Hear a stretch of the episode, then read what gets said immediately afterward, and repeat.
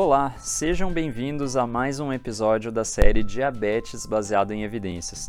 Eu sou Luiz Fernando Vieira, sou médico endocrinologista e conteudista do portal da PebMed. Hoje irei falar sobre o tratamento do diabetes tipo 2 e sobre antidiabéticos. Iremos discutir sobre qual a melhor forma de iniciar o tratamento no diabetes tipo 2, quais opções medicamentosas temos disponíveis e qual é mais indicada em cada situação, seguindo os guidelines da American Diabetes Association, a ADA, e a Sociedade Brasileira de Diabetes, ou SBD. Bom, em primeiro lugar, gostaria de começar discutindo com vocês como a gente deve iniciar o tratamento no diabetes tipo 2 e, sobretudo, em cada situação. Hoje, frente aos guidelines, a gente está passando por um momento de individualização do tratamento. O tratamento do diabetes não é mais o foco apenas no controle glicêmico, mas sim identificar cada tipo de paciente e qual a sua comorbidade principal, uma vez que o grande objetivo no tratamento do diabetes é não só propor um bom controle glicêmico, mas também trazer benefícios do ponto de vista de redução de risco cardiovascular, de melhora do perfil de obesidade, de melhora da gordura hepática e também de controle de complicações microvasculares, sobretudo da doença renal. Então, muito por conta desse raciocínio atual, o guideline da ADA de 2023 ele mudou e ele mudou trazendo uma perspectiva um pouquinho diferente, que a gente sempre teve a visão consagrada de começar o tratamento com a metformina. E isso é muito verdade, inclusive no guideline da, da diretriz brasileira, a gente não muda essa recomendação, mas o guideline da ADA já considera que é possível, tá? É possível começar um tratamento de um paciente com diabetes de alto risco cardiovascular com outras medicações. Então, para vocês terem uma ideia e gerando na cabeça uma figura, um mapa mental, a ideia é o seguinte: quando a gente está frente a um paciente, a primeira pergunta que a gente deve fazer é: será que esse indivíduo tem um alto risco cardiovascular? O que seria alto risco cardiovascular? Essa variação ela pode variar de acordo com alguns estudos, mas em geral, e principalmente no guideline né, da American Diabetes Association, a gente tem que indivíduos com mais de 55 anos de idade, com dois ou mais fatores de risco adicionais, como por exemplo obesidade, hipertensão, tabagismo, dislipidemia e mesmo albuminúria, podem ser considerados de alto risco. E além deles, obviamente, aqueles que já tiveram eventos cardiovasculares prévios, né, que a gente acaba definindo como um AVC ou mesmo até um AIT, né, a angina instável, ou qualquer evento do ponto de vista né, aterosclerótico coronariano, um infarto prévio, a pacientes que tenham até mesmo doença coronariana arterial assintomática, né? Então a gente acaba considerando uma gama ampla e claro DOP, né? Então são esses pacientes que a gente acaba considerando de alto risco. Muito bem. Segundo grupo de pacientes que a gente deve ter em mente, pacientes com insuficiência cardíaca e o terceiro grupo, pacientes com doença renal crônica. Esses três grupos a gente vai separar dos demais, tá? Então, alto risco cardiovascular, insuficiência cardíaca, doença renal crônica. Esse grupo a gente vai trazer arrastando para o lado. A preferência nesses pacientes vai ser o uso ou de um agonista de GLP-1 ou de um inibidor de SGLT2, tá? Isso pode ser acrescido ou não da metformina. Lembrando, no guideline da diretriz brasileira da SBD, a gente ainda tem que essas medicações devem ser associadas à metformina e eu vou explicar os detalhes de cada coisa. Bom, então começando naquele primeiro grupo, pacientes com doença cardiovascular prévia ou de alto risco para doença cardiovascular, a gente deve começar idealmente ou com um agonista de GLP-1 ou então com inibidor de SGLT2. Ah, é qualquer um, um efeito de classe? Não.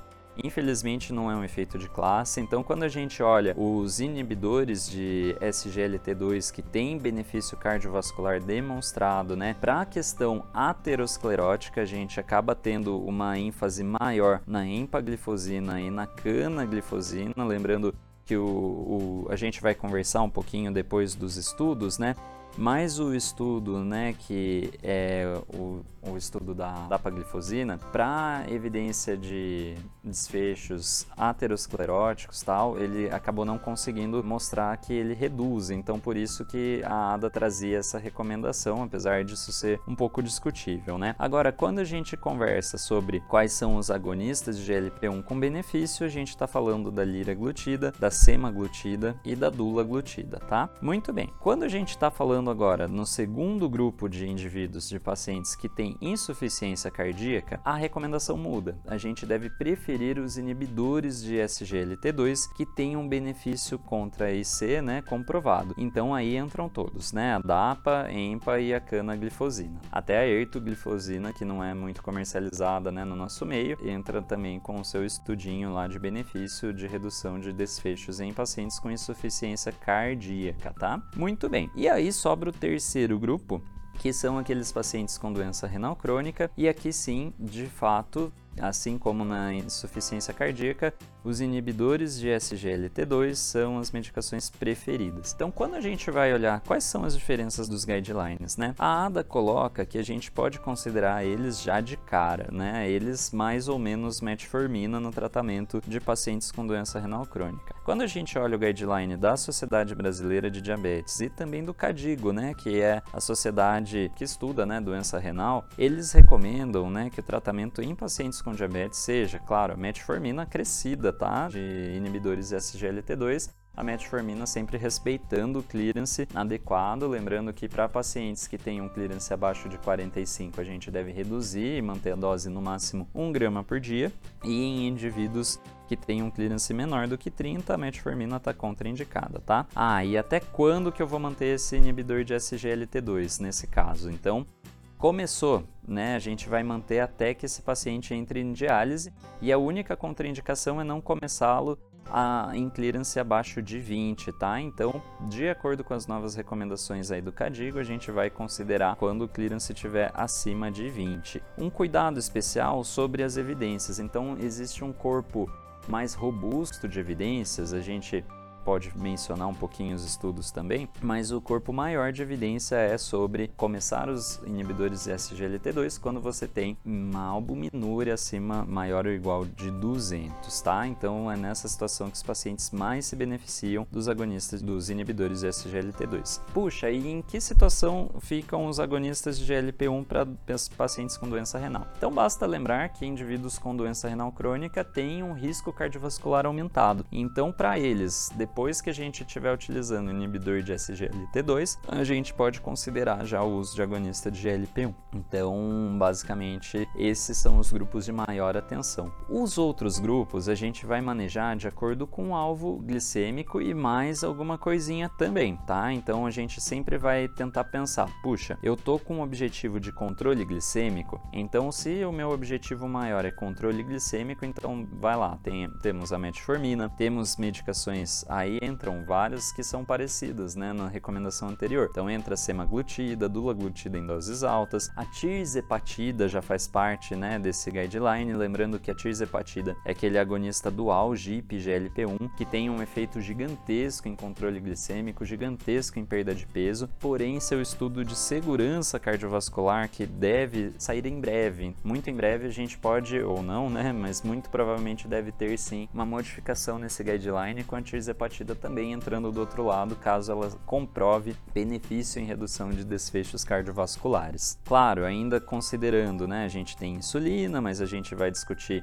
mais para frente a abordagem específica disso, talvez num outro podcast. Claro, também temos combinações, né, entre agonistas injetáveis com insulina, como por exemplo o Shultoff. Como que a gente organiza esse lado aqui que fica meio obscuro? Então, basicamente, a gente deve pensar também de acordo com o objetivo. Então, eu quero tratar de diabetes, mas eu estou frente a um paciente frágil, um idoso, eu quero evitar hipoglicemias. Então, nesse grupo, eu vou tentar usar as outras medicações e evitar o uso de sulfonilureias, de, de insulina quando possível, tá? Agora, meu objetivo é perda de peso, então eu vou dar preferência para semaglutida, para tirzepatida. E se o meu objetivo é estetose hepática, eu posso pensar assim também. A gente pode pensar na, no uso da pioglitazona, também temos alguns alguma evidência surgindo também sobre os agonistas de LP1 nesse caso, tá? Então, uma abordagem muito individualizada, mas a gente não tem uma receitinha de bolo. É claro que a gente sabe que na prática brasileira, no SUS, a gente enfrenta um problema pelas opções que temos, né? Então a gente acaba utilizando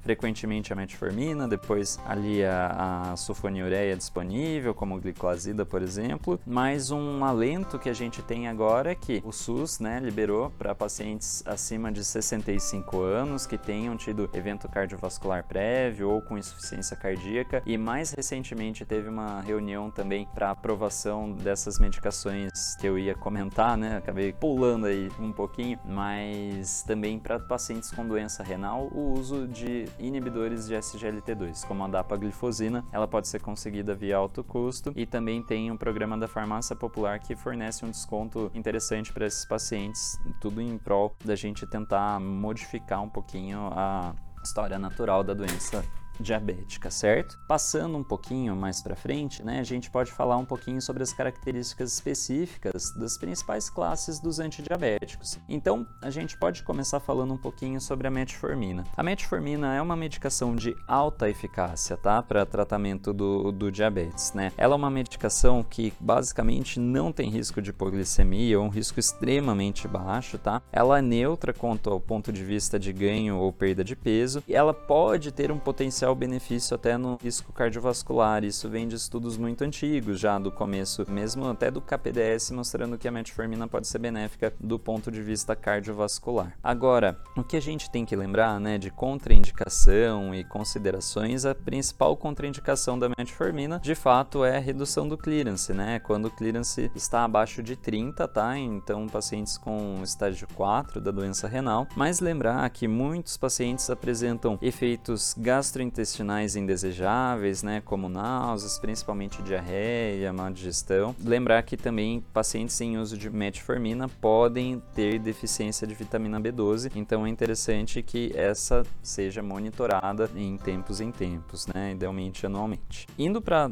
classe seguinte, os inibidores de SGLT2 são medicações de eficácia intermediária alta, tá? Então tem muita gente que acha que puxa, o inibidor de SGLT2 vai levar um efeito gigantesco. Ele não vai, né, do ponto de vista glicêmico. Ele tem todos os outros benefícios que a gente conversou, mas do ponto de vista de controle glicêmico não tanto. Mas o que é interessante dele? Lembrar, ele tem benefícios do ponto de vista cardiovascular pensando em MACE. Quando a gente fala MACE, a gente está falando de infarto não fatal, AVC não fatal e morte por causas cardiovasculares, tá? Então, a canaglifosina e a empaglifosina mostram, né, esse efeito. Agora, a dapaglifosina, né, no, no estudo do Declare Team, ele acabou não demonstrando esse efeito de forma tão clara e por isso que a gente fala, puxa, teve toda a questão do desenho do estudo tal, porém, quando a gente está pensando em benefício dessa classe de medicações, a gente tem que pensar nessa situação, tá? Mas a gente lembra que todos, né, um, praticamente um efeito de classe aí, eles têm benefício quanto à insuficiência cardíaca e também quanto à progressão da doença renal crônica. Tanto a canaglifosina como a dapaglifosina e empaglifosina têm efeitos significativos aí, tá? E o que, que a gente tem que atentar? Esses pacientes que usam inibidores de SGLT2 podem ter, tá? Podem, tá? Ter um risco um pouquinho aumentado de é, cetoacidose. Então, sempre lembrar daquela complicação raríssima que é a cetoacidose glicêmica, mas se eventualmente acontecer, né, a gente tem que descontinuar, avaliar e tratar, tá bom? Agora, lembrar que ela pode aumentar um pouquinho o risco, sobretudo de infecções genitais micóticas, tá? É muito comum a gente lembrar só da, da infecção urinária, mas a principal infecção associada aos inibidores de SGLT2, candidíase ou no homem ali a bala no post-it, tá bom? Agora, outra coisa que a gente deve lembrar, né, é atentar ao status, né, de volume, a pressão arterial. Eles fazem uma redução baixa, tá? Mas fazem. Então, em um indivíduo idoso ali com risco de quedas, tomar um certo cuidado, orientar, manter a hidratação e, claro, cuidado, né, nos pacientes com insuficiência cardíaca também para não orientar um excesso de volume aí, tá? Não ser contraditório. Passando para os agonistas de GLP-1, eles têm uma eficácia muito alta, tá? Então, quando a gente olha os estudos, né, a, o percentual de redução de hemoglobina glicada é de 1,5 a 2, então é uma coisa muito importante, né? A medicação, a classe que talvez tenha um maior talvez não, com certeza, né, tem o maior efeito em termos de controle glicêmico. Eles são, são medicações que não têm risco de hipoglicemia quando não associado a insulina ou a sulfonilureia, porque daí o risco é dessas outras classes, né? E um benefício muito interessante deles é perda de peso. Então a gente sabe que tanto a liraglutida como a semaglutida, a tirzepatida são as principais medicações quando a gente está pensando em tratamento de obesidade, né? Quando a gente fala de risco de MACE, né, dos Major Adverse Cardiovascular Events, né, até enrola um pouquinho às vezes. Bom, a gente está falando sobretudo da dulaglutida, liraglutida e semaglutida subcutânea e a gente não tem uma comprovação, eles são neutros do ponto de vista cardiovascular, a exenatida e a lixisenatida, tá? Do ponto de vista de insuficiência cardíaca, eles são neutros e eles podem também ter um benefício na progressão da doença renal. A gente ainda não tem, né, dados de estudos desenhados especificamente para isso, porém a gente sabe desses estudos, né, de segurança cardiovascular que os benefícios renais existem, principalmente por redução de albuminúria no estudo da dula, da lira e da semaglutida também, tá? Então é uma coisa para a gente ficar de olho para as novas evidências no futuro, né? A grande consideração deles, custo, né? Infelizmente não está tão prontamente acessível a todos nós aí. E a contraindicação principal, paciente com, com carcinoma medular ou neoplasia endócrina múltipla tipo 2, por conta justamente do carcinoma medular. E uma consideração importante, né? ah, e claro, pancreatite, né? Mas uma consideração importante é do risco de efeitos colaterais. Então, risco de efeito colateral principal, basicamente, né, gastrointestinal. Então, a gente pensa sobretudo, né, em diarreia ou constipação, mas o mais importante mais frequente é náusea e vômito, tá? Agora, passando para os inibidores de DPP-4, se tiver que lembrar de alguma coisa, que eles são neutros, tá? Eles são intermediários quanto ao controle da glicemia, eles são neutros quanto ao peso, neutros quanto ao risco de MACE, neutros do ponto de vista renal e do ponto de vista é, de insuficiência cardíaca. Puxa, então para que, que eles servem, né? Eles são medicações que são interessantes justamente pelo seu perfil de segurança. Então, indivíduos idosos que têm risco de perda de peso, até mesmo a, a metformina, por mais que ela seja mais neutra do ponto de vista de peso, ela pode levar até uma perda de peso, sobretudo em pacientes idosos, associado àquela questão né, gastrointestinal. Então, num idoso, os inibidores de DPP-4 podem ser interessantes num, indivíduo frágil, né? E, sobretudo, naqueles que têm doença renal crônica, porque abaixo de 30 de clearance, a gente não tem tantas opções de medicações, sobretudo seguras, né? Então, quando a gente pensa nesse cenário, a gente pode, né, priorizar o uso de inibidores de DPP-4 quando a gente está pensando em controle glicêmico, sobretudo porque é, um, é uma questão de classe. Então, quando a gente pensa em medicações que não precisam de ajuste, a gente tem a nova, né, que é a evogliptina, e também a linagliptina, né, que é o Traenta, marca única, né? Mas todos os outros podem ser utilizados desde que ajustados para a função renal, tá? Então, só ficar atento à questão do qual é o ajuste para a função renal de cada um deles. Agora, passando por fim, né, para as duas últimas classes que é importante mencionar, a gente nem vai conversar muito sobre a carbose, que nem tá mais para vocês terem uma ideia no guideline da ADA, que é uma medicação muito pouco utilizada, mas falando sobre as glitazonas, que são as tiazolidinedionas, nomão, né, para dizer uma medicação que basicamente tem uma na classe, que é a pioglitazona. A rosiglitazona foi retirada do mercado pelo maior risco cardiovascular. Então a pioglitazona, a gente tem que se atentar por alguns riscos que ela tem. Risco de edema, então a gente deve evitar em pacientes com insuficiência cardíaca, sobretudo aqueles que estão em classe funcional 3 ou 4, mas o ideal é evitar mesmo. Pacientes com doença renal crônica avançada, com risco de edema e piora, né, de retenção hídrica, e também atentar à saúde óssea, porque o que, que essas medicações fazem, né? Essas medicações são agonistas do PPAR-gama, que é um fator importante para a diferenciação de células mesenquimais. Essas células, elas acabam não diferenciando para a linhagem óssea e diferenciando mais em adipócitos. Esse aumento de adipócitos pode levar a um certo ganho de peso, porém, vamos dizer assim, são adipócitos do bem. São células que ficam localizadas no subcutâneo e com isso melhoram a sensibilidade à insulina. E é assim que essas medicações acabam funcionando e ajudando, tanto do ponto de vista glicêmico, como provavelmente tem um certo benefício não tão grande, mas pode ajudar um pouquinho na questão da estetose hepática, né? Então, atentar a esses riscos e um potencial benefício, lembrando que são medicações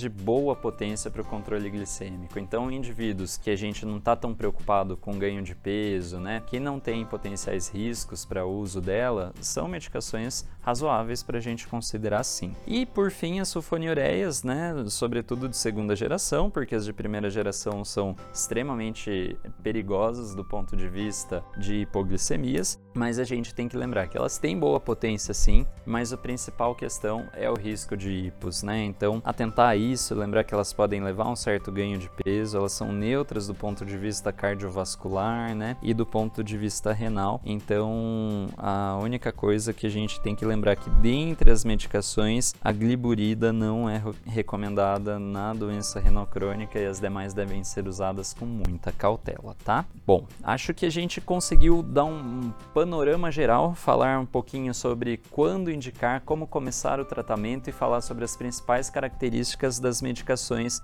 disponíveis para o tratamento do diabetes até hoje, né? Claro que a gente sabe que muitas novas perspectivas estão por vir, o tratamento do diabetes está se desenvolvendo a cada ano, mas por hoje a gente fica por aqui. Gostaria de agradecer a participação de todos, espero que tenham gostado desse episódio de hoje e fiquem atentos às novidades do portal PebMed Afia e aproveita assina o nosso canal no Spotify e no YouTube.